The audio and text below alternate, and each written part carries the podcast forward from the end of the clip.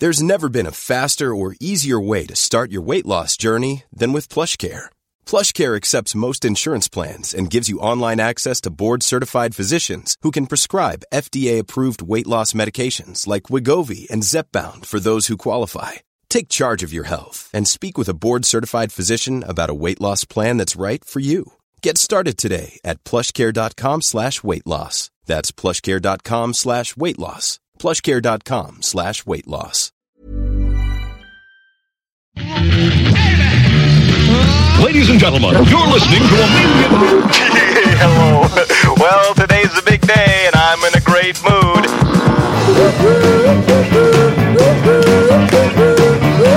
Hey, how you doing? I'm back in town. Guess where I was? You're never gonna believe it.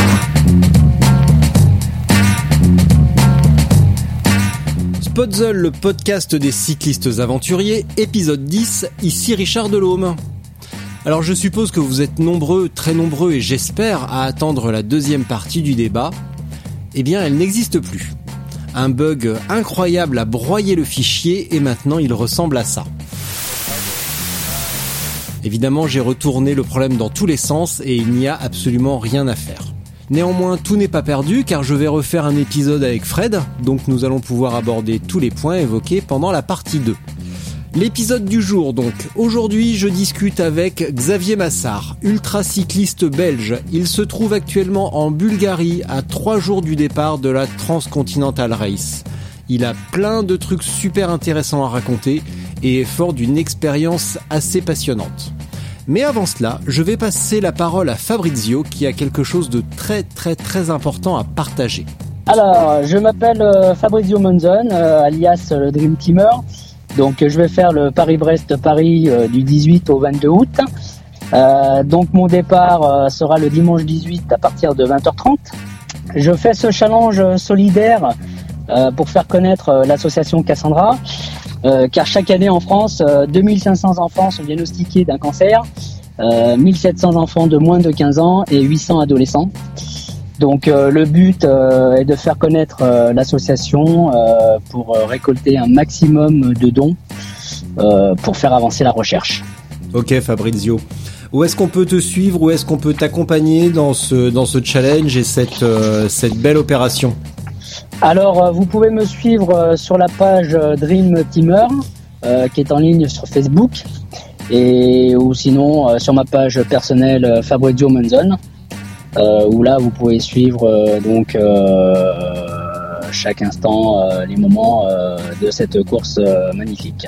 Ok Fabrizio, bah écoute, tu m'envoies tout ça par, euh, par Messenger, les liens, les machins, ton, euh, ton, ton profil Facebook, la page, le l'URL Ouais. de la page, le lien Oui. de l'association Cassandre également, tous les liens utiles pour, euh, pour, tout, pour te suivre et euh, t'accompagner dans cette aventure. Ok mec Eh ben écoutez, ouais merci bien. Allez, bonne chance Fabrizio, bonne route. Allez merci. Bise. Merci. Au revoir. Alors Xavier, donc tu es actuellement en Bulgarie. Exact, exact. Je suis. Tu es à Sofia? Non, on est à Bourgas, euh, qui est le long de la, le long de la mer Noire. Euh, mais on passera par Sofia euh, d'ici quelques jours. Ouais. et tu fais quoi en Bulgarie? Alors donc, euh, dans trois jours, je prends le départ de la Transcontinentale, la septième édition de la Transcontinentale. On traversera toute l'Europe, donc de Bulgarie pour finir à Brest, en France. Avant de commencer, j'en profite pour remercier Andrea Braga qui est préparateur physique à Bruxelles et qui nous a mis en relation. Message perso à Andrea, j'espère que tu vas bien et qu'on roulera à nouveau ensemble. Euh, Xavier, du coup, il va falloir te présenter. Qui es-tu? Que fais-tu? Et d'où viens-tu? Alors, euh, donc moi je suis belge de Bruxelles. Euh, je suis donc ultra cycliste, essentiellement sur route, même si je commence à avoir de plus en plus de d'envie pour euh, quitter la route, mais sinon donc essentiellement sur route. J'ai commencé euh, cette aventure dans l'ultracyclisme il y a trois ans maintenant, euh, avec un gros voyage à travers le Canada à vélo. Euh, où j'ai rencontré beaucoup de gens liés à l'ultracyclisme par le plus grand des hasards. Euh, une, une de mes hôtes chez qui j'étais hébergé euh, prenait la route de la Transam le mois après que je la rencontre. Euh, j'ai rencontré euh, un autre qui euh, qui était un habitué de un vieux de la vieille qui avait fait deux fois Paris-Brest-Paris. Euh, donc j'ai rencontré plein de gens dans ce milieu-là et ça m'a donné envie de de m'y mettre aussi. Donc j'ai euh, fini mon voyage à travers le Canada en, en, poussant de plus en plus fort et en faisant de plus longues de distances de plus en plus longues. Et puis euh, ben, en rentrant de ce voyage, euh, j'avais qu'une seule envie, c'était de, de, me lancer dans la, moi aussi dans la Transamerica Bike Race, donc cette course euh, d'ultra à travers les États-Unis de 7000 km. Donc euh, je suis rentré en 2000, en septembre 2016, non 2017 pardon. Et, euh, et donc euh, j'avais plus qu'une seule envie en tête, c'était de faire cette édition de la Transam 2018. Donc le ça fait un an maintenant. Euh, donc je, suis préparé pour ça. J'ai fait pas mal de recherches et en me préparant, j'ai j'ai été euh, amené à participer à une course du circuit Bikingman, qui est la course en Corse, qui était ma première expérience euh, dans ce milieu-là euh, et qui était parfaite pour moi puisque c'était une petite distance. Ça me permettait de me tester sur quelque chose que je connaissais pas du tout en termes de course entre guillemets. J'avais voyagé à vélo, fait des très longues distances tout seul dans mon coin, mais jamais euh, dans un vrai milieu compétitif. Donc là, c'était euh, une shoot approche et un, un chouette moyen de me tester avant la Transam. Et puis ben voilà, de là, de là, ça n'a fait que s'enchaîner. La Transam, avoir envie de plus, participer à plus de courses du circuit Bikingman cette année, et euh, avec euh, un peu en point d'orgue euh, de cette saison aussi, du coup, cette transcontinentale qui part dans trois jours. Voilà, voilà. En plus ou moins résumé, je pense. Tu faisais quoi avant de te consacrer au vélo?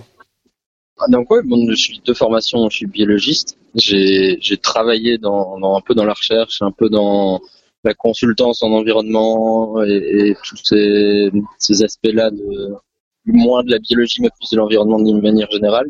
Et puis j'ai pas mal voyagé en travaillant toujours dans la recherche, en vivant en Nouvelle-Zélande pendant un petit temps et bossé dans comme technicien de terrain. Donc euh, donc voilà. Et puis avant de de me dire que rester derrière un bureau, ça ne m'excitait plus vraiment, et donc je me, un peu me reconvertir dans le voyage, l'aventure, plus m'épanouir là-dedans et faire des petits boulots à gauche à droite dans l'événementiel qui me permettent de, de vivre entre deux voyages. Voilà. Et tu as bossé sur quel événement récemment? Ah bah là, en, en termes de gros événements, effectivement, il y a il se trouve que le Tour de France partait de Bruxelles. C'était le grand départ de Bruxelles. Et j'ai réussi à, être dans la, partie organisation liée à, vraiment au départ de Bruxelles. Donc ça a été euh, deux semaines très intensives sur un très gros événement qui est quand même le, trois, troisième événement sportif au monde après la Coupe du Monde et les JO. Donc c'est une grosse grosse machine. Et euh, ouais, c'était une super expérience. Et bah, en tant que cycliste, euh, peut pas rêver mieux que que de travailler pour un événement comme ça. C'est sûr que même si c'est pas le même genre de cyclisme, ça reste quelque chose d'impressionnant et d'intéressant. Est-ce que tu t'intéresses au cyclisme pro, même si c'est une forme de vélo assez éloignée de la tienne? Alors oui, quand j'en ai l'occasion. Euh, j'ai suivi le début du tour, évidemment. Euh, là, c'est un peu plus compliqué depuis, euh, depuis que je me suis, enfin, je me suis mis en route vers la Bulgarie. C'est un peu plus dur à suivre. Mais oui, ça, ça m'intéresse, c'est sûr, et, ça, et je, je, le suis avec plaisir. Bon, je suis pas un, un féru euh, de télévision qui va rester des heures devant son, à regarder l'étape devant son poste, mais, euh, mais je suis ce qui se passe, c'est sûr, ça m'intéresse. Ça ressemble à quoi un bled de Bulgarie fin juillet? Ben là, il, euh, il fait 25-30 degrés. Je pense qu'on on a plus ou moins la même vague de chaleur qui est en train de traverser euh, nos contrées plus occidentales et la France et la Belgique. Mais cette vague de chaleur va arriver ici, euh, figure-toi, samedi, vendredi, samedi, dimanche. Et donc, on attend aussi un beau 35 degrés pour le départ de la course. Et donc, euh, et donc ça va, il va faire chaud, c'est sûr. Il va faire chaud. Et tu, tu aimes l'ambiance des pays de l'Est? Parce que j'ai, le souvenir de la traversée des Balkans et euh, c'était un petit peu comme voyager dans le temps. Il y avait cette patte euh, bloc de l'Est avec les couleurs, la, la forme des bâtiments et même les voitures des fois. C'était assez marrant. C'est ça que j'allais dire. Moi, par contre, du coup, j'ai absolument jamais voyagé euh, à l'est. Moi, le plus à l'est que j'avais été jusqu'à présent, c'était la Slovénie. Euh, donc c'est une grosse découverte pour moi. Et c'est la Slovénie faisait pas très euh, cet aspect bloc de l'Est, c'était encore relativement euh, européen, j'ai envie de dire. Mais ici, ici par contre, c'est sûr que le t'en as un peu cette vision euh, très euh, bloc en béton, euh, euh, ouais, Europe de l'Est que tu peux t'imaginer n'ayant jamais mis les pieds ici, mais euh, mais ouais, non, c'est des paysans, c'est sûr, c'est différent. Ah, Par contre, je suis vraiment surpris. Les gens sont, je sais pas, j'en avais une image peut-être un peu froide des gens, des gens à l'est, et ils sont très, tous très amicaux et, et accueillants, donc euh, agréablement surpris jusqu'ici. Et je m'attendais peut-être un peu plus à arriver, euh, je vais pas dire euh, dans un, pas dire un pays pas développé, mais euh, en, en tout cas un peu plus euh, quelque chose de de moins occidentalisé. Et par contre là il y a, a, a pas vraiment de dépaysement. On est ça reste une grosse ville ici Bourgas et euh, on trouve tout ce qu'on veut. Euh, c'est euh, c'est relativement moderne voilà. Donc euh, donc il y a du dépaysement et il y a aussi euh, le fait de retrouver des choses assez facilement et donc pas trop perdre euh, son ses repères non plus. Ce qui est qui dans de bah, si on en remettre dans le cadre du, du de l'ultracyclisme ça peut être euh, ça peut être un gros challenge quand t'as vraiment aucun repère dans l'endroit où tu te trouves donc euh, donc c'est rassurant entre guillemets aussi de se dire on va traverser un pays où je sais encore euh, je sais encore euh, trouver facilement à manger, trouver facilement à boire, ce qui n'a pas toujours été le cas dans mes autres voyages en Asie ou quoi, où il y a plein de choses qui peuvent devenir des, des gros challenges. Ici, euh, c'est rassurant de se dire que ça c'est quand même un contexte euh, qu'on retrouve et qui est connu. Euh, je reviens un instant sur ton premier voyage. Pourquoi le Canada? Alors c'est euh, c'est assez simple entre guillemets. Bon, on avait le je sais que les, les ce qu'on appelle les permis travail vacances. j'ai- donc j'ai voyagé avec une amie. On avait le choix de faire ce genre de permis dans Nouvelle-Zélande, en Australie ou au Canada, qui sont les, les trois pays les plus connus qui offrent ce genre de, de facilité de de visa. Euh, et euh, ayant fait la Nouvelle-Zélande, c'était rayé de la liste. Moi, j'aurais préféré voter pour l'Australie, mais euh, l'ami avec qui j'ai voyagé m'a dit non, mais tout, ce que tu peux croiser peut essayer de te tuer en Australie. Et donc euh, le Canada, ça a l'air euh, plus euh, plus amical que l'Australie, où il n'y a pas euh, des serpents, des, araignées et plein d'autres choses plus dangereuses. Et donc on a opté pour le Canada. Et puis le Canada offre une chouette perspective aussi d'une longue traversée. Euh, c'est euh, voilà, se dire à vélo quand tu fais une traversée pareille, c'est comment ça reste un, une chouette perspective. Et donc, euh, donc le choix s'est fait un peu naturellement. Et après ça, tu es allé pas mal en Asie également. Après, j'ai fait des courses en Asie, effectivement. J'ai fait une course à Taïwan, j'ai fait une course au Laos dernièrement. Euh, j'ai des courses du circuit Biking Man, euh, qui, qui étaient des courses plus courtes. Euh, sept- je sais pas, 700, 800. Euh, Ta- Taïwan, c'est des 1000 km. Euh, avec une autre, euh, une autre perspective, puisque ces courses plus courtes du circuit Biking Man sont, ouais, pour moi aussi, nouveau un bon moyen de me tester avant de faire des choses plus longues. C'est un peu faire, comparer un, un sprint sur piste pour un coureur à pied et un ultra trail. C'est un peu différent, mais, mais l'un ne va pas sans l'autre pour moi. Euh, je vais commencer par une précision. On ne va pas parler de ton expérience sur Biking Man Corse car tu as écrit un récit qui sera dans le prochain numéro de Spotzol Magazine, qui sera d'ailleurs très très bien et avec de super super histoires. Donc je vous conseille d'attendre impatiemment la fin août pour le lire et pour le télécharger et le lire. Par contre, j'ai bien regardé les photos que tu m'as envoyées et j'ai noté pas mal de détails. Alors le premier, c'est pourquoi est-ce que tu, tu ne te rases pas les pattes? Euh, ah, c'est là où on s'écarte, euh, tu vois, des cyclistes Tour de France. Euh, euh, j'ai, j'ai, je pense que je l'ai fait une fois quand j'étais, euh, quand je faisais encore beaucoup de triathlon euh, il, y a, plusieurs années. Et, parce que on te dit toujours tu vas gagner 10 secondes et tu vas voir c'est tellement mieux. En fait, j'ai pas, j'ai pas trouvé ça un avantage incroyable. Et dans le cadre de l'ultracyclisme, je pense qu'on n'est pas à 10 secondes près. Ah ben, Après, bon, tu, si tu, tu veux vraiment te lancer dans des calculs, tu vas dire oui, mais 10 secondes fois 7000 km, tu t'arriverais 3 heures plus tôt, euh, rien qu'en te rasant les jambes. grosso modo. Enfin, voilà, tout ce genre de de, de détails ouais, dans le dans le cadre de l'ultracyclisme, tu tu, tu n'es pas aéro de base, tu es lourd de base vu que tu es chargé. Donc, alors oui, il y en a qui le font, hein, qui se disent euh, chaque euh, watt est prêt que je peux gagner, euh, je, je le fais. Euh, moi, je suis pas trop dans cette euh, dans cette dynamique-là et dans cette recherche-là.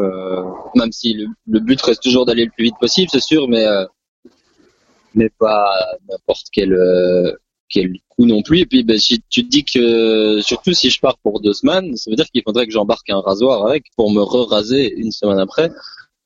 Et donc, au final, l'un dans l'autre, le poids du rasoir, tu, vois, tu, rentres dans des calculs euh, qui qui peuvent euh, te dire, mais en fait, je me fais mieux de juste pas me raser alors, parce que sinon ça va pousser. Et puis voilà.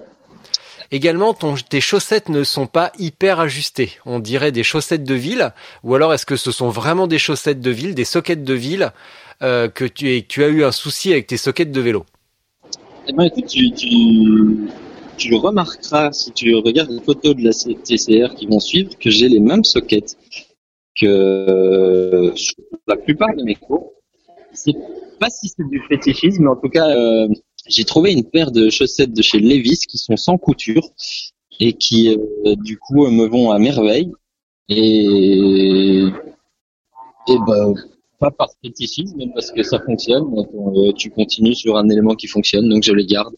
Euh, je suis tombé dessus un peu par hasard, euh, mais elles coûtaient moins cher que des chaussettes de vélo de professionnels ou je ne sais quoi, et donc et donc bah, je fonctionne toujours avec les mêmes chaussettes et ça me va très bien.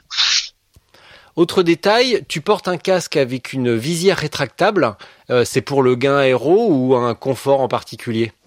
Alors ça, ça est... Exact, ça c'était un gros, un gros gros problème euh, pour moi et un gros challenge en fait. Donc je suis euh, effectivement j'ai des lunettes de vue, je suis myope, mais euh, myope, euh, myope proche parent de la taupe. Hein. On parle de, on parle de myope, mais pour moi le loin ça, ça s'apparente à 20 cm. À partir de 20 cm, c'est déjà trop loin, je vois plus rien. Donc euh, vraiment myope, dit vraiment myope, dit euh, je ne sais pas rouler sans sans problème de, enfin sans, ouais, comment comment tourner ça? Je suis tellement myope qu'en fait on ne sait pas me faire des, lunettes euh, de vélo à, ma vue vraiment vraiment typé vélo donc incurvé si tu veux. Euh, donc j'ai eu plusieurs options, mes lentilles sèches quand je fais des très longues distances, donc euh, c'est pas possible non plus. Euh, et donc quand j'ai fait la Transam par par simplicité, je suis parti sur une, un casque avec visière parce que ça me permettait bah, et d'avoir une protection solaire la journée et puis de l'enlever la nuit et de, de juste porter mes lunettes normales quand je roulais la nuit. Euh, bon après ça a un peu évolué depuis. J'ai maintenant maintenant j'ai donc des lunettes photochromiques mais sans sans profil vélo donc c'est des lunettes de tous les jours presque, euh, mais qui foncent au soleil. Donc voilà. Et je garde le même casque parce que j'aime ce casque Jérôme. Il va falloir que je change un moment. Là, là typiquement, j'ai le casque, mais j'ai pas pris la visière avec. Donc euh, voilà. Mais oui, le, le, ça a été un gros challenge de trouver une solution euh, adaptée à, à ma vue. Et c'est comme chaque fois, en fait, quand tu vas dans n'importe quel dans n'importe quel contexte, quand tu, tu, poses un challenge, on te donne une réponse standard, et puis quand tu dis ouais, mais j'en ai besoin pendant autant de kilomètres, autant de jours, etc. Là, ça devient, ça se complique toujours un petit peu, que ce soit en termes de matériel vélo, de, enfin, de, de cuissard, tout est toujours un peu quand tu pousses l'utilisation à son extrême, ça, devient toujours un peu plus compliqué d'avoir la solution parfaite.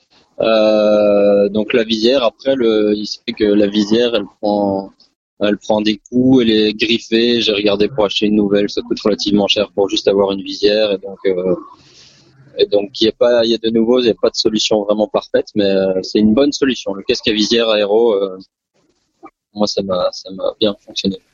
Toujours dans les détails, j'ai noté que sur certaines photos, tu es en position aéro avec les avant-bras sur le cintre, mais sans les prolongateurs.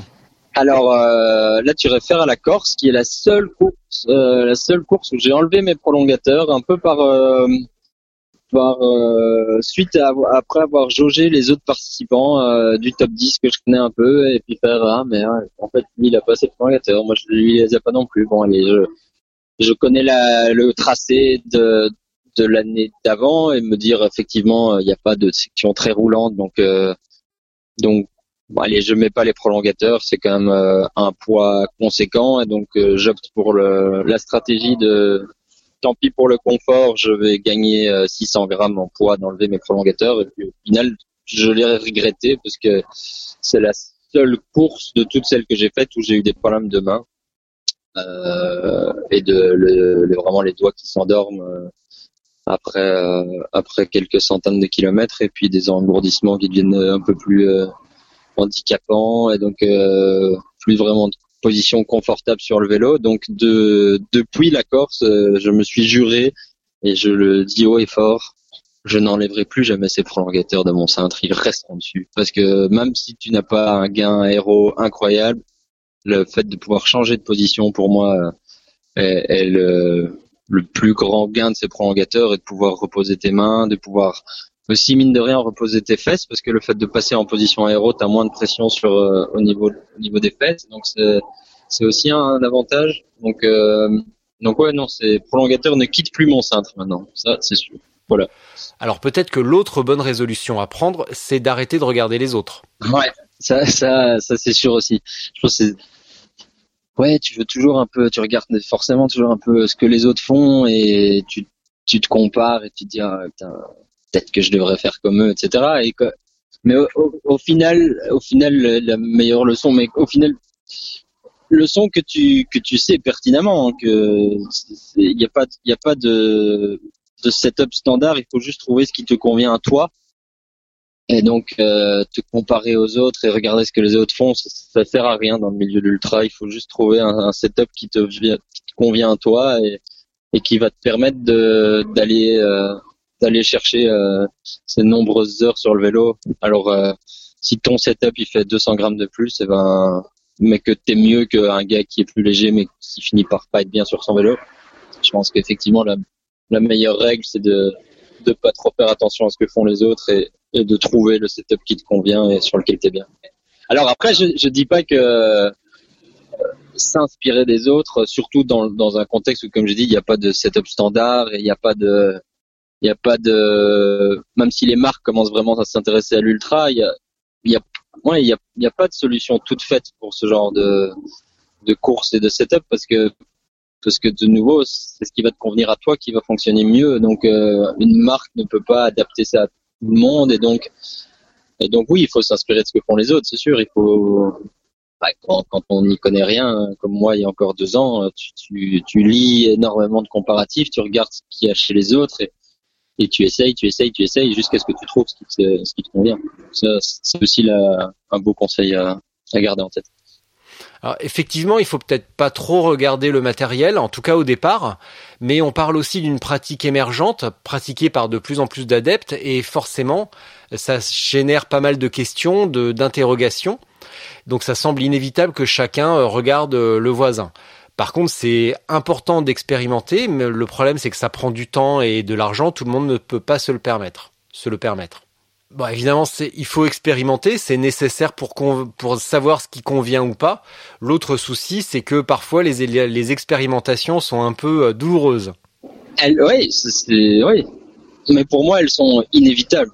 même si tu dis, euh, c'est sûr que tu peux peut-être pas tout le temps te le permettre, mais euh, les expérimentations euh, sont, pour moi, ouais, il, faut le faire. Il faut que tu te dises avant de faire une course de deux jours, il faut au moins que je parte euh, un jour non-stop et puis ainsi de suite et, voir comment je me sens sur un jour. Et donc il faut expérimenter et tu pars pas sur euh, une course au long cours comme ça en te disant c'est bon, j'ai regardé le gars il a un setup parfait, j'ai copié ça, ça va fonctionner.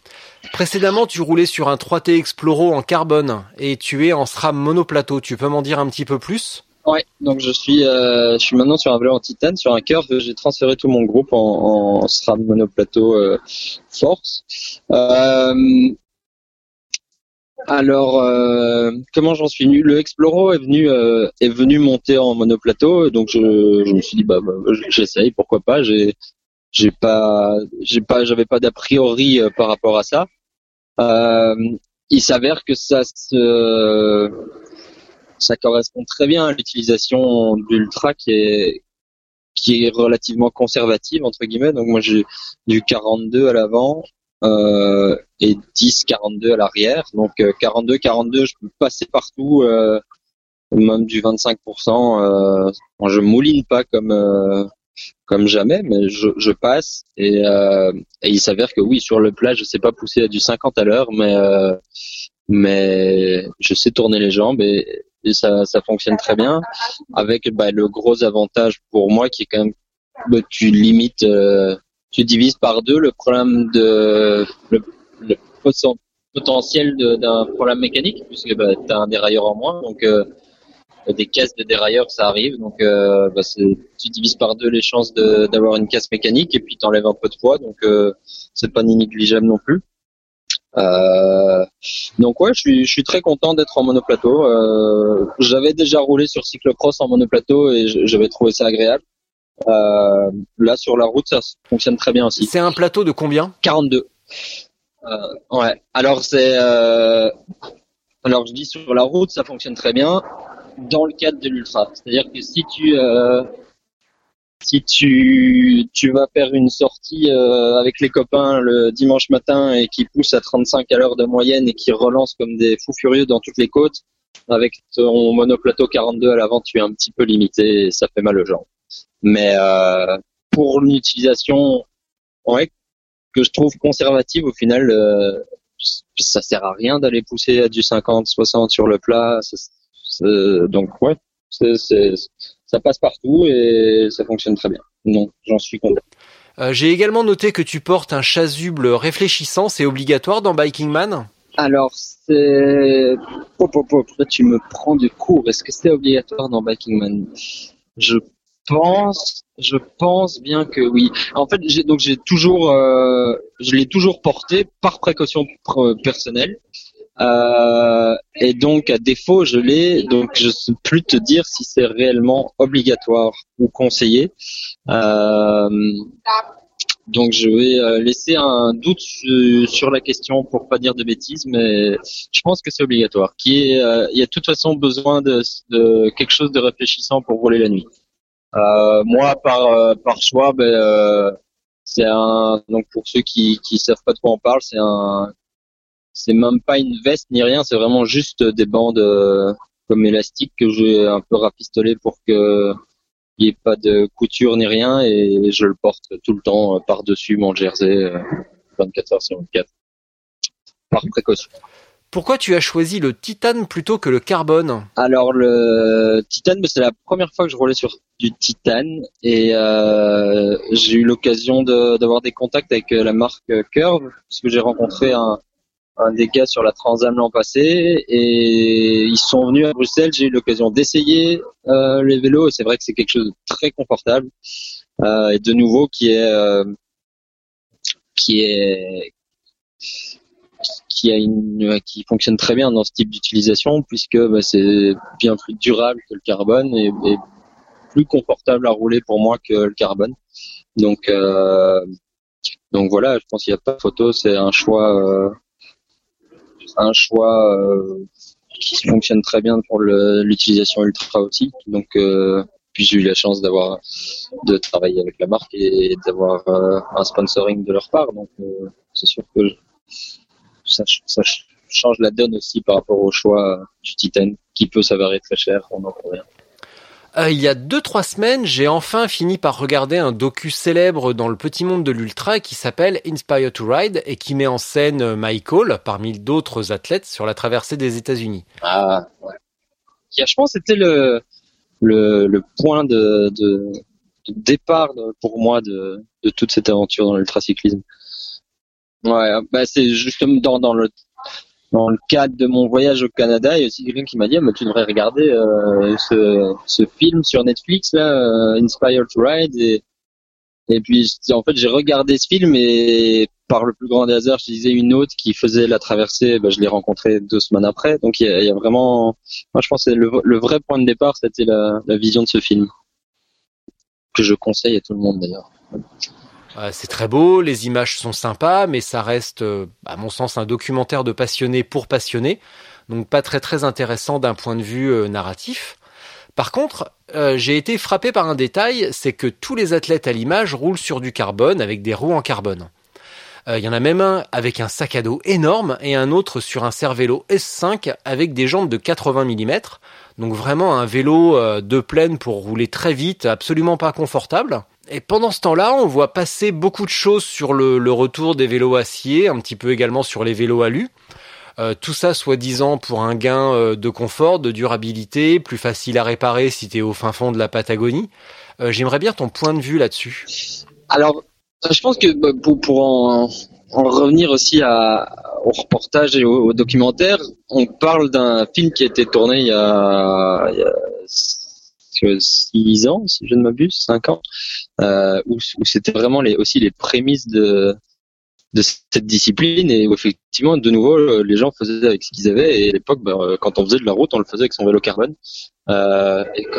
Et, en, plus, bah, il y a aussi en termes de de, sac, typiquement, je pense qu'à l'époque, euh, Apidura était la, seule, une des seules, si pas la seule marque qui devait faire ce genre de sac et donc c'était je pense aussi un peu impayable. Et donc euh, et donc il y a des gars qui roulaient avec des sacs à dos parce que c'était au final euh, euh, ce qui était le plus facile. Donc je pense que le de nouveau il y a eu une grosse évolution.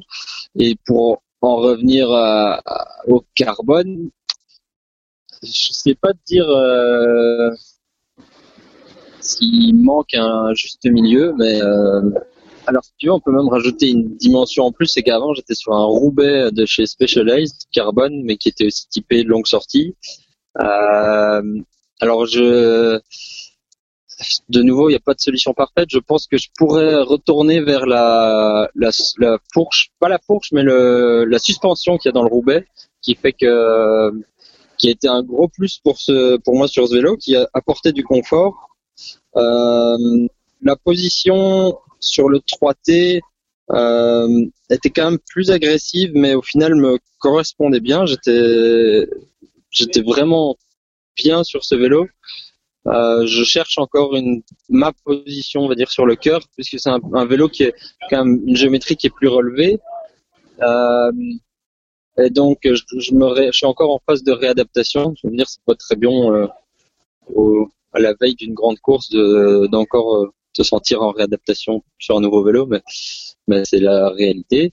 Euh, en termes de poids euh, et de réactivité, euh, le cœur va un peu plus lourd, c'est sûr. C'est pas le, titane n'est pas aussi léger que le carbone, mais, on s'en sort bien.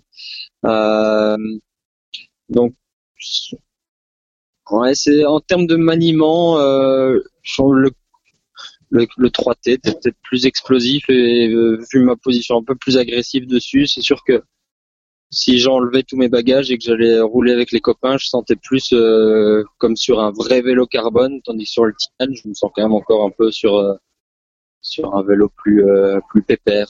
Mais mais ouais, ouais, ils ont tous au final leur leur avantage inconvénient. Un petit truc par-ci, un petit truc par-là. On va passer sur ta préparation hivernale. Je sais que tu travailles avec Andrea Braga à Bruxelles. Mais est-ce que tu peux revenir un petit peu sur les détails de la planification et la composition de cette préparation? Et en, plus de ça, si je peux rajouter une petite, petite euh, un petit add-on, c'est le, bike fitting qui pour moi euh, a changé mais totalement mon expérience du, du vélo. Euh, j'ai fait ça, euh, j'ai fait ça en Belgique chez Charles de Wolf, qui est quelqu'un qui s'y connaît vraiment bien sur les deux aspects. Donc, il a une formation euh, kiné, préparateur physique, et il a travaillé dans des magasins de vélo avant. Donc, il, il, a une approche la plus complète que j'ai pu, que j'ai pu trouver sur euh, le bike fitting, et ça a complètement changé euh, la façon dont je me tiens sur un vélo et ma, façon de de profiter euh, d'être sur un vélo aussi. Je pense être bien sur un vélo et, avoir fait un bike fitting et te dire ah oui ça c'est vraiment bien sur un vélo pour des choses qui au final seraient peut-être pas euh, te viendraient pas à l'esprit tout de suite et puis au final euh, s'avère être euh, des calculs gagnants donc euh, donc c'est quelque chose que je conseillerais en plus de trouver un vélo qui vous correspond il y a rien à faire. Il faut passer entre les mains d'un professionnel qui qui sait vous dire euh, la façon dont il faut être bien sur ce vélo. Euh, bah, déjà, moi, ce qui est important, c'est qu'il y ait une, préparation qui est sur plusieurs niveaux. Comme tu le dis, bah, il y a une préparation physique et, tout ce qui est plutôt euh, gainage que je fais avec Andrea, qui est quelque chose qui est très important pour moi pour être bien sur le vélo, c'est d'avoir euh, avoir une bonne stabilité. Et ça, il y a rien à faire. Le faire chez soi tout seul, moi, je suis très mauvais à faire ça et c'est des exercices de musculation qui avoir un professionnel qui, qui, qui peut te t'aider, te conseiller, te dire là c'est bien, là c'est pas bien, c'est très important aussi. Euh, mais donc oui, faire de la musculation et du, du gainage, ça c'est très important euh, parce que bah, tu vas passer des heures et des heures sur ce vélo et il euh, y a rien à faire. C'est pas juste rouler à vélo qui va te permettre euh, de musculairement être au, au, point. Il faut aussi euh, renforcer tout ce qui est le dos, le haut du dos, les épaules pour euh, pour pas se blesser parce que c'est surtout euh, ça le plus important dans la préparation, c'est arriver à, à, enchaîner ces heures de vélo sans se blesser euh, dans un premier temps. Après, il y a effectivement tout fait euh, être le plus performant possible et, et, avoir le meilleur transfert de puissance, mais avant tout, c'est passer des heures sur ton vélo sans se blesser. Donc faire du gainage et aussi pour moi aller aller courir, euh, ça fait aussi partie de de mon entraînement. Et bon, je viens, viens du triathlon et de la course à pied, donc forcément c'est quelque chose que j'aime faire. Et c'est ce qui occupe la plupart de ma préparation hivernale, parce que je fais beaucoup de trail et, euh, et, euh, et, course à pied pendant l'hiver, quand euh, les routes belges sont euh, inondées et que t'as pas vraiment envie de sortir sur ton vélo. Euh, donc en hiver, c'est du trail et bah, toujours les home trainers, c'est sûr, tu, tu fais quand même, tu essayes de, de quand même faire du vélo, donc faire des entraînements spécifiques sur le, le traîneur à l'intérieur. Et une fois que les beaux jours arrivent, ben, euh, essayer de sortir le plus possible. Et quand je suis dehors, le, le but c'est toujours de balayer un peu les trois axes. Donc euh, pour moi, faire de l'endurance pure et juste juste rouler aux sensations et euh, mais en, en, regardant un œil sur ton cardio et te dire euh, je suis relax euh, pour que ton cœur ait l'habitude de, de fonctionner pendant de nombreuses heures sans sans s'emballer et, et dans un régime euh, vraiment un bas régime et que il, ait l'habitude de fonctionner à ce régime là euh, après bah, il n'y a, a, pas que ça. Il faut aussi faire un peu de puissance et, et musculation des jambes si tu veux. Et ça il bah, n'y a rien à faire. Le fait de d'aller faire des répétitions en côte c'est euh, le meilleur moyen le meilleur moyen pour moi de muscler ça c'est aller euh, choisir une côte près de chez toi et faire comme des séances de musculation mais sur ton vélo. Donc tu fais trois fois huit fois la côte euh, et entre tu récupères et puis tu retournes et tu la refais. Donc euh, pour pour avoir un travail musculaire euh, de puissance et puis après des petits entraînements plus euh, tempo et qui vont plus jouer sur ton cardio en tant que tel. Donc c'est ce que j'aurais fait l'hiver en course à pied. Je le transpose sur le vélo en été dès qu'il fait beau et donc aller faire des entraînements plus intensifs sur le vélo. Donc voilà, euh, grosso modo comment je m'entraîne et puis si tu veux l'échelonner sur euh, sur le long terme, c'est je fonctionne plus ou moins par bloc d'un mois en augmentant mon volume progressivement jusqu'à faire une phase de relâche et puis de reprendre avec un volume plus intensif le mois d'après et ainsi de suite. Euh, et en mettant comme, bah, comme pour tous les sports, je fais des, des objectifs intermédiaires et des, des, challenges intermédiaires. Tu es à combien de kilomètres depuis la reprise? Là, de tête, je dois être à 9000, 9000 quelque chose. Ouais. J'ai eu plusieurs courses entre temps, j'ai eu plusieurs courses Biking Man, donc chaque fois ça, ça rajoute 800, 1000 kilomètres sur le volume euh, en quelques, en quelques, quelques heures, mais euh, ouais, ouais, je dois être à, en moyenne 2000 par mois, quelque chose comme ça. Je suppose que tu pratiques le stretching je, Oui, je, même si je suis, euh, comme pour le gainage, je suis euh, très mauvais à me discipliner à faire ça, mais, euh, mais j'essaye au plus possible. Ouais. Et tu fais comment pendant l'épreuve pour la récup?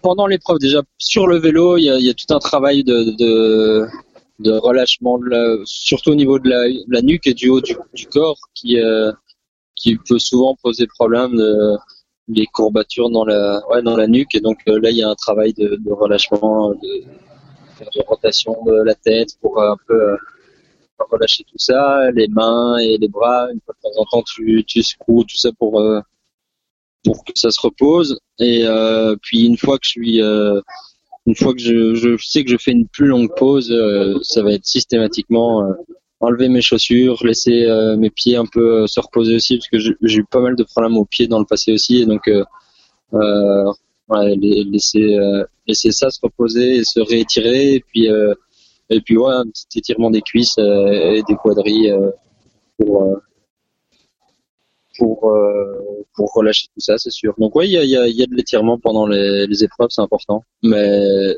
la plupart du temps aussi, si enfin, tu penses pas tout le temps à le faire non plus, le meilleur la meilleure récupération, c'est juste de t'allonger et de penser à rien et laisser euh, laisser ton corps se reposer. Euh, plus tôt dans la journée, j'ai emmené mon vélo en réparation, super intéressant. Et sur la route, j'ai appelé Johan, euh, qui a fait l'épisode numéro 3. Et il m'a raconté qu'il venait de repérer un secteur euh, de l'échappée belle, un ultra trail de 140 km auquel il prendra le départ euh, fin août. Et surtout, selon lui, il va falloir être très très très très fort dans la tête pour être prêt à souffrir, parce qu'apparemment le parcours est monstrueux. Euh, du coup, toi, tu, est-ce que tu travailles cet aspect-là de la préparation, la préparation mentale? Est-ce que tu fais appel à un sophrologue ou à un thérapeute? Ou est-ce que tu es naturellement solide dans la tête? Euh, tu me laisses pas beaucoup de choix euh, parce que non, je n'ai jamais fait appel à, un professionnel à ce niveau-là, même si effectivement, euh, ouais, je pense, je vais être honnête, c'est quelque chose qui est une, force pour moi. Je pense, je niveau mental, je m'en sors toujours bien. Je fais pas mal de méditation euh, seul, et je pense que c'est un gros avantage sur plusieurs points et et sur être bien dans sa tête et aussi euh, c'était prouvé que quand tu faisais de la méditation, tu te reposais mieux aussi, parce que tu aidais ton cerveau à se, se mettre en mode off beaucoup plus rapidement, et donc euh, tomber plus rapidement dans un sommeil profond. Donc par rapport à la récup, c'est important aussi, je pense, et c'est c'est efficace. Euh, et puis ouais, c'est un ouais un état mental. Je sais pas, est-ce qu'on s'est vraiment entraîné ça? Je sais pas. Euh, mais ça souvent on me demande bah, justement est-ce que tu sais entraîner euh, le manque de sommeil? Est-ce que tu sais t'entraîner à, à être à positiver etc et je pense que tu sais pas vraiment t'entraîner mais tu dois savoir comment tu fonctionnes de nouveau euh, sa- savoir savoir comment ton comment ton esprit va réagir Ouais, c'est pas de l'entraînement je pense c'est juste de la prise de conscience et puis bah, ça t'aide à mieux appréhender les choses parce que tu sais que tu as déjà été par cet état-là ou que tu sais comment tu réagis dans cet état-là.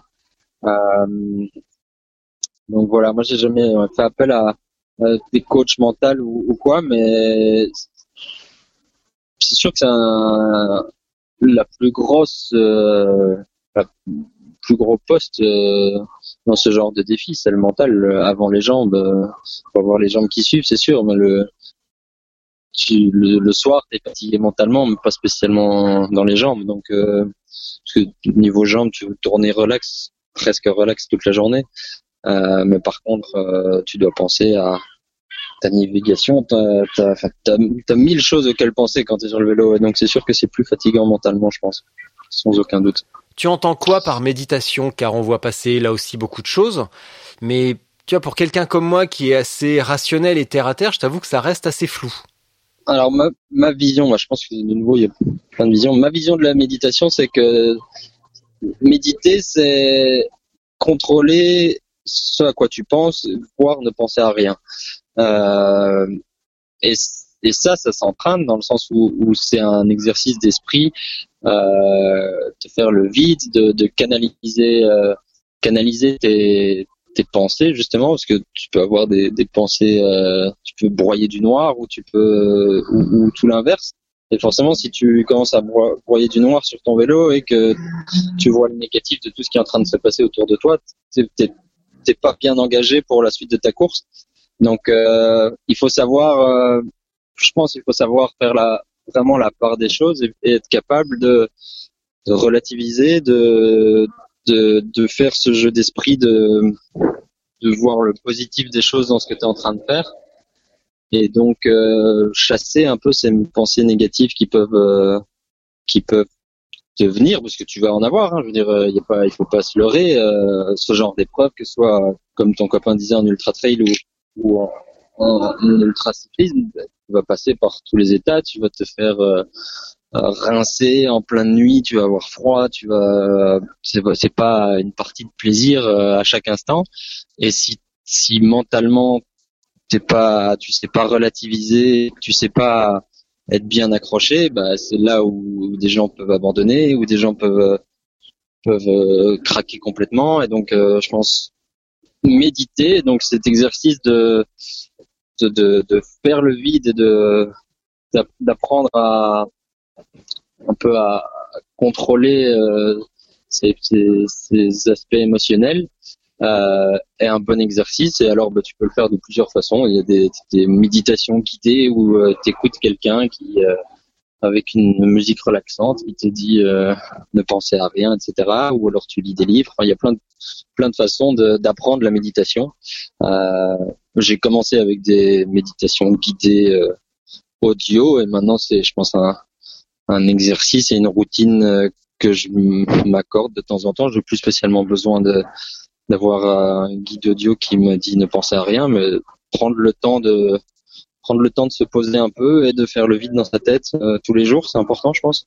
Et ça t'aide à ouais, à être plus plus relax et à, bah, relativiser. Et, et, quand tu vas te faire euh, rincer par un orage à 3 heures du matin et que le prochain hôtel est que à 200 km et que t'as plus rien à boire et plus rien à manger et que t'as qu'une seule envie, c'est de t'arrêter au bord de la route et pleurer toutes les larmes de ton corps. Je pense que si t'es pas bien accroché et que tu sais pas, t'as pas eu l'habitude de, de, de faire un peu la part des choses et te dire c'est pas grave, euh, va passer, etc. Enfin, pour pour vraiment euh, caricaturer euh, ce qui se passe dans ta tête. Si tu te dis pas ça va passer et que tu relativises pas tout ça, bah, relativises pas tout ça, bah, ça peut être compliqué.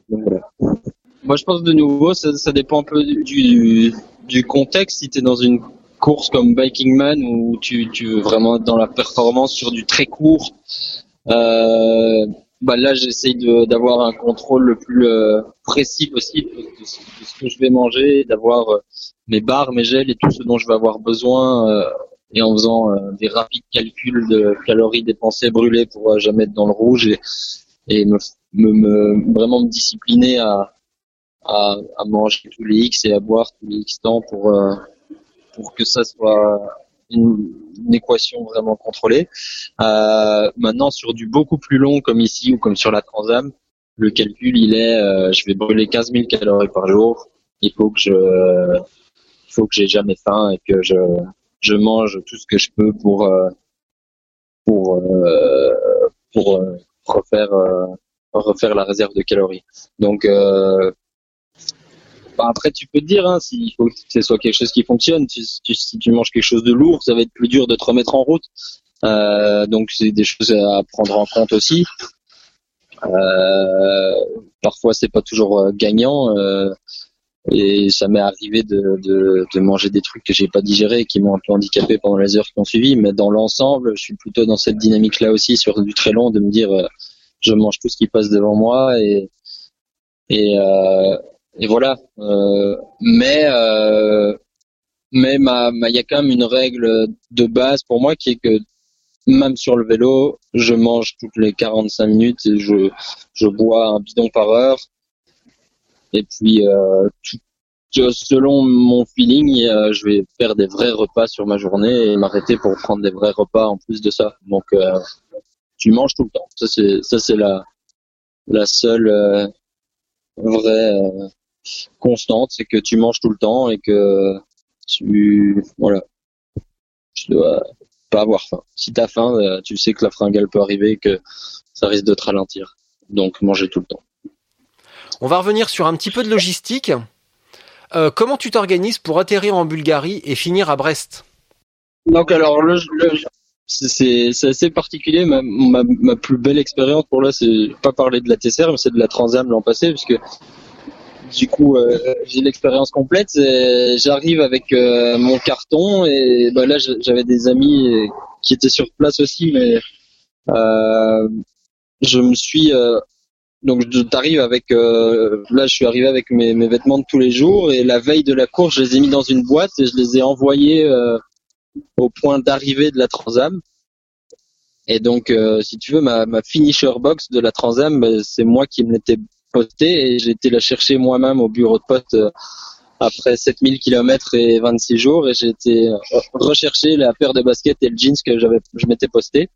Euh, et puis euh, bah, en plus de ça, j'ai été t- trouver un bike shop pour avoir euh, une caisse en carton. J'ai eu de la chance, ils sont venus la livrer, enfin la déposer devant l'hôtel où j'étais. Donc, et donc tout renvoyer, euh, revoyager avec le, le, le vélo emballé. Ici en ici en Bulgarie, je suis venu avec euh, effectivement mon, mon vélo dans une boîte en carton euh, et euh, vraiment juste ce dont je vais avoir besoin pendant la course. Euh, une paire de une paire de baskets, un t-shirt et un short euh, qui traînaient dans un fond d'armoire que je vais donner, que je vais laisser dans, dans le Airbnb où je suis et voilà que j'abandonne. Et effectivement, j'ai la chance d'avoir ma compagne qui vient me chercher à, Brest, donc euh, j'ai déjà euh, mon, sac de finisher qui qui, m'attendra avec elle dans la voiture euh, à Brest et je pourrais, je pourrais me changer une fois que j'arrive là-bas. Mais donc ouais, dans, dans l'absolu, tu tu voyages avec avec le strict minimum, tout ce dont tu as uniquement besoin sur le vélo, et puis le reste, t'improvises. Quand je suis arrivé aux États-Unis, le bureau de poste, en l'occurrence, ouvrait que le jour d'après, et donc j'ai eu, euh, j'étais euh, dans un magasin de seconde main, m'acheter moi un t-shirt, un short et une paire de paire de, de sandales, je pense, ou quelque chose comme ça. Donc, euh, bah oui, ça fait partie de la logistique, c'est sûr. Genre, euh, c'est quand même quelque chose d'assez particulier de te dire j'at- j'atterris et je monte mon vélo dans le hall de le hall d'un aéroport et je repars dessus et j'abandonne ma boîte de carton là et, et, et je pars en vélo de l'aéroport. C'est toujours un peu, euh, un peu un truc de particulier quand tu voyages ton vélo. Tu écoutes de la musique en course? Euh, ouais, moi j'ai, c'est, c'est, ça dépend. Euh, c'est vraiment, j'ai pas de constante. Euh, je peux faire deux jours sans rien écouter, à profiter de ce qui m'entoure. Et je peux avoir une phase où j'ai envie d'écouter quelque chose. Donc j'ai des écouteurs, c'est sûr, mais euh, ils sont pas greffés sur mes oreilles 24 heures sur 24 et, et ça fait partie aussi pour moi de de l'aspect euh, méditatif de rouler à vélo, c'est aussi de, de de me retrouver avec moi-même et pas de donc pas de de me polluer l'esprit avec des choses en plus. Donc euh, il y a des phases sans musique, il y a des phases avec musique. Ben, j'ai j'ai eu euh, des phases libres audio aussi pendant la Transam où euh, mais là je pense que c'était différent. C'est donc à travers les États-Unis, tu, passes quand même sur des routes où c'est une ligne droite de 300 km avec le même décor à gauche et à droite pendant des heures. Et il y a des moments où tu t'ennuies. et donc, euh, et donc pendant les États-Unis, j'ai eu une phase libre audio où je mettais un livre audio et, euh, je me rendais compte 12 heures après que 12 heures étaient passées et que j'avais roulé sans m'en rendre compte euh, 300 km en ligne droite. Euh, donc ça, ça fait partie d'une dynamique aussi. Moi, après, j'en ai plus réécouté depuis euh, depuis la Transam, donc euh, donc ça m'a pas écœuré, mais je pense que ça dépend du contexte. Donc est-ce que ici je le réutiliserai ou pas, je sais pas. Et donc, comment tu recharges ton téléphone et tes, tes accessoires électriques? Alors euh, moi j'ai je, je- donc je fonctionne que sur euh, des power banks et des batteries externes. Euh, j'ai fonctionné comme ça à travers les États-Unis. Je me suis dit si ça a fonctionné à travers les États-Unis, ça fonctionnera à travers l'Europe aussi. Ça a toujours fonctionné pour mes petites courses aussi. Donc euh, pas de pas de dynamo. Euh, dans un premier temps, c'était un choix. euh, Enfin, j'avais pas l'occasion de me faire monter une roue dynamo et donc je me suis dit bah je pars avec des powerbanks et puis depuis que ça fonctionne, je me dis je vais pas faire le choix de changer ça. Donc euh, j'alimente tout avec trois trois batteries externes de 5000 euh, milliampères. Euh, et ça me permet de fonctionner presque. Là, j'en ai quatre en fait maintenant parce que j'ai changé de niveau lampe, j'ai changé de, de stratégie. Mais euh, donc tout sur batterie externe que je recharge euh, à mes pauses et, euh, et pendant les nuits d'hôtel quand il y en a. Donc, euh, et ça me permet de fonctionner euh, de, de 48 heures, voire un peu plus s'il faut. Euh, et ça fonctionne très bien comme ça. Je, ouais, la, batterie de téléphone tient tient bien, le, le GPS aussi. Donc euh, donc voilà, tout sur euh, batterie externe et une stratégie de recharge. Et euh, et euh, et voilà. Euh, J'allais dire quelque chose, j'ai aidé la dame à ouvrir la porte. Tu vas dormir à l'hôtel ou dehors C'est un mélange des deux, euh, d'expérience. Euh, d'expérience, l'hôtel est plus reposant, c'est sûr, parce que bah, tu dois, t'es, t'es plus. Je pense que le fait d'être dehors euh, et de rester dans ton ton kit sale, etc. même si tu, tu dors comme un bébé, euh, même dans les pires conditions parce que tu es fatigué, le fait d'être dans un hôtel, ça te repose mieux. Donc, euh, donc c'est un mix des deux parce que pour des questions de budget aussi, je peux pas me permettre de prendre un hôtel tous les soirs pour y rester que trois trois heures ou quatre heures. Donc, euh, il y a du bivouac et il y a de l'hôtel. C'est ouais, un, un peu des deux. Et bah, le bivouac, je vais vers du de plus en plus light. Là, pour la TCR, j'ai même pas pris de sac de couchage. Donc, le bivouac, c'est vraiment de la de la survie et, et le le vrai repos, ce sera à l'hôtel euh, tous les tous les deux ou trois jours, je sais pas, on verra en fonction de quand j'ai besoin de quand j'ai besoin de littéralement et physiquement recharger les batteries. Donc euh, donc voilà, c'est euh, un, un mix entre les deux. Pour une course comme la Transcontinental Race, tu estimes le budget à combien? Alors c'est que je suis très mauvais à calculer des budgets, mais euh, on doit être dans. Si tu, pour moi, si tu, tu, avec un mix des deux et la nourriture, tu dois être sur quelque chose de 600 euros sur. euh, ouais, pour moi, ça va faire quelque chose comme ça, je pense 600 euros, euh, parce que je vais aussi sur euh, du, du budget, quoi. Donc je- là, je suis pas. Là, je suis euh, à un Airbnb en dehors de la ville. euh, je, je cherche un- euh, aussi à, à économiser un peu d'argent là-dessus. Il y, a- des gars euh, qui vont. euh, J'ai entendu justement hier un gars, un Américain, un, un- médecin. Là, lui, tous les matins, il se, il se réserve euh, quatre hôtels avec Booking euh, en fonction de son de son mood du moment. Donc, il se réserve un hôtel à 200, à 300 kilomètres, et puis euh, s'il va pas à celui à 300, tant pis, il a perdu sa réservation. Et... Mais il se réserve à l'avance plusieurs options le matin pour le soir. Moi, euh, je fonctionne absolument pas comme ça. Je peux pas me permettre de réserver un hôtel si je veux pas. Donc, euh, je pense qu'il y a tout, il y a, il y a, il y a moyen de t'en sortir euh, encore plus cheap que moi parce que il y a des gens qui vont faire que du, du BV et pas du tout d'hôtel.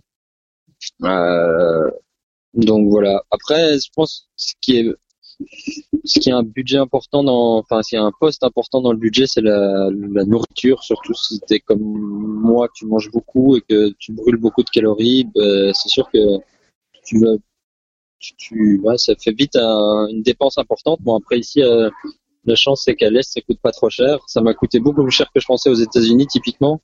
Bon, euh, faire quatre repas par jour à presque 10, 15 dollars, euh, ça fait, euh, ça fait, ça fait vite 60 dollars par jour pendant 25 jours, euh, ça fait un budget important, quoi. Donc, donc voilà. Euh, Et le budget, tu- et le budget total, tu estimes à combien? J'ai pas, j'ai pas ça en tête. J'ai quelques éléments en tête. Voilà, mon billet d'avion, je l'ai, je l'ai payé moi, c'est sûr. Euh, ça m'a coûté 200 euros. Euh, non, j'ai vraiment pas, pas de vision globale à dire, mais euh, ça, ça, ça peut aller de. Ouais. Si tu, si tu pars de rien et que tu dois t'acheter un vélo et des sacs, etc., on peut enlever plusieurs milliers d'euros, hein, c'est sûr. Et, et en plus de ça, euh, si tu, si tu veux faire euh, le tout de A à Z, bah, tu te rajoutes un bike fitting, ça rajoute vite, je sais pas, 200, 300 euros. Enfin, ouais, donc tu peux vraiment être à 10 000, 15 000 euros euh, si tu pars de 0, 0, 0 et que t'as aucune aide extérieure. On va terminer sur un aspect un petit peu plus business. Quel, conseil, quel conseil pardon, donnerais-tu à quelqu'un euh, ou à ceux qui souhaitent développer des partenariats avec des marques? Ouais. Euh, un conseil, pour moi, le, le la, vision que tu dois avoir de ça, c'est que bah, si- si- il y a rien à voir. Il faut avoir une certaine visibilité sur les réseaux, mais pas que. Hein, donc euh, presse, c'est très important. Les gens l'oublient souvent. Instagram, c'est pas c'est pas ça qui compte. Euh, tu m'entends? Ouais. Ouais. Euh, donc la visibilité de manière générale et pas que et pas que sur les réseaux sociaux, même si maintenant ça fait partie de ce que les marques entendent comme de la visibilité, mais pas que. Euh, donc pour moi, c'est souvent de la, couverture média et, pour ça, il faut faire des choses qui intéressent les médias. Euh, donc euh, ouais, j'ai eu la chance d'être souvent un des seuls Belges à participer à certaines épreuves et donc ça, ça a un peu d'intérêt pour les médias. Que tu euh, ouais, essayer de faire parler de toi, mais sans enfin, de, te faire connaître. À partir du moment où tu te fais connaître, c'est sûr que tu peux avoir euh, et que tu le montes dans un dossier, et tu peux avoir euh, tu peux avoir des, des éléments à venir présenter à, à une marque quand tu vas avoir ce genre de discussion. C'est-à-dire que si tu es nulle part, mais euh, que personne ne te as juste des followers sur les réseaux sociaux, on va, on va comme tu dis, ça, ça va même fâcher les marques parfois. Euh, donc ça, c'est pas la bonne euh, la bonne euh, approche. Pour moi, il faut c'est c'est quelque chose qui prend pas mal de temps et qu'il faut bien réfléchir de toute ta communication et de toute euh, ta visibilité, euh, site internet, euh, les réseaux sociaux, etc. Pour avoir le plus d'éléments, pour avoir une discussion business avec des marques et marketing de comment on peut travailler ensemble et comment ça peut être un vrai partenariat, parce que c'est de ça qu'on parle. Hein, les gens l'oublient aussi. Euh, les, gens oublient, c'est pas, on parle pas juste de visibilité et de- d'échange de, produits gratuits, on parle de partenariat et, et d'échange. Donc, euh, il faut savoir ben, ce que tu es capable, toi, de mettre dans la balance. Et c'est pas uniquement de la visibilité aussi, c'est ton expérience, c'est des, réflexions sur le matériel en tant que tel, des, des, sur le développement du matériel parfois aussi, dans- ce qui est le cas dans, dans le milieu de l'ultra, puisque comme tu le disais, euh, comme on le disait, c'est quelque chose qui est encore euh, en train de se développer. Bah, du coup, des gens qui sont dans le milieu et qui peuvent euh, mettre euh, des petits éléments en plus au design parce qu'ils l'utilisent tous les jours, c'est quelque chose qui, est important aussi. Donc, euh, il y, a, y a plusieurs axes, mais euh, pas oublier que effectivement le plus gros axe, c'est qu'on parle d'un partenariat et que et que pour travailler ensemble, il faut euh, il faut savoir faut- ouais, il faut avoir quelque chose à mettre dans le partenariat et dans et communiquer dessus et, avoir euh, ouais il faut savoir communiquer de nos jours c'est important. Euh, c'est un axe soit tu sais très bien communiquer et fonctionner comme ça ou alors tu es juste très très bon. Euh, et, le fait que tu sois très très bon attire de, l'attention aussi. Dans mon cas je suis pas très très bon et donc et donc ça ne suffit pas comme argument entre guillemets. Donc donc ouais, il y a, d'autres axes à travailler. Donc, euh, mais euh, si tu t'en sors bien, c'est- souvent win-win pour les, deux parties et c'est ça qui est intéressant. Donc ouais. Eh ben moi je vais conclure ici Xavier. Donc merci pour cette conversation passionnante. Euh, merci, euh, non, bonne chance pour la TCR. Peu importe le résultat, essaye juste de revenir en un seul morceau, c'est tout ce que l'on te demande. Euh, moi je vais te laisser avec ta minute de solitude, je vais quitter mon bureau, mais toi tu vas rester devant le tien et tu vas pouvoir dire ce que tu veux, c'est un espace de d'expression personnelle, privée. Je viendrai raccrocher juste à la fin de ta, minute, de ta minute. Je te dis au revoir dès maintenant et encore une fois merci et bonne chance. Ok, super. Bah écoute, Richard, un grand merci. Euh, du coup, bah, j'enchaîne sur cette euh, minute.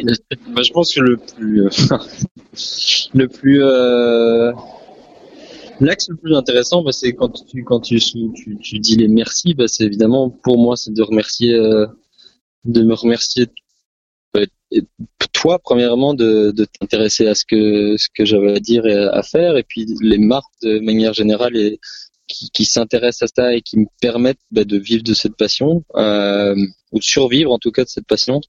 Euh, comme on, on l'évoquait, c'est un, c'était un gros euh, un, changement de direction dans dans ma vie, on va dire, euh, de passer à, à cette passion pour euh, le cyclisme et l'ultracyclisme et, et en faire euh, presque un métier. Euh, donc ouais, merci à tous qui, qui m'écoutaient, personnes qui me lisent, qui m'encouragent comme toi et qui m'encourageront pendant cette TCR. Euh, c'est important. Euh, je pense que c'est vraiment important et on le dit pas assez. Et, et, et même moi, parfois, j'ai tendance à, enfin, j'ai pas tendance à l'oublier, mais j'ai, ouais, c'est, c'est, c'est à quel point tout ça est important. Euh, parce que si ça me permet de m'épanouir euh, de manière personnelle et de, de faire euh, de toute cette aventure une, une expérience de vie, c'est grâce à tout ça. Et donc, c'est à quel point tout ça, c'est important pour moi. Et donc, euh, ben voilà, un grand merci à tous. Euh, et ben oui, avec plaisir d'entendre, de, pardon, de, de lire ce numéro dont tu parles et avec plaisir de d'entendre vos encouragements à tous qui écoutent ce podcast. Et comme tu le dis, le plus important, ce sera de rentrer en un seul morceau et de profiter de cette TCR. C'est au final euh, la seule chose qui compte, c'est que ce soit un plaisir. Donc voilà, je pense qu'on va en rester là. Merci à tous et à bientôt.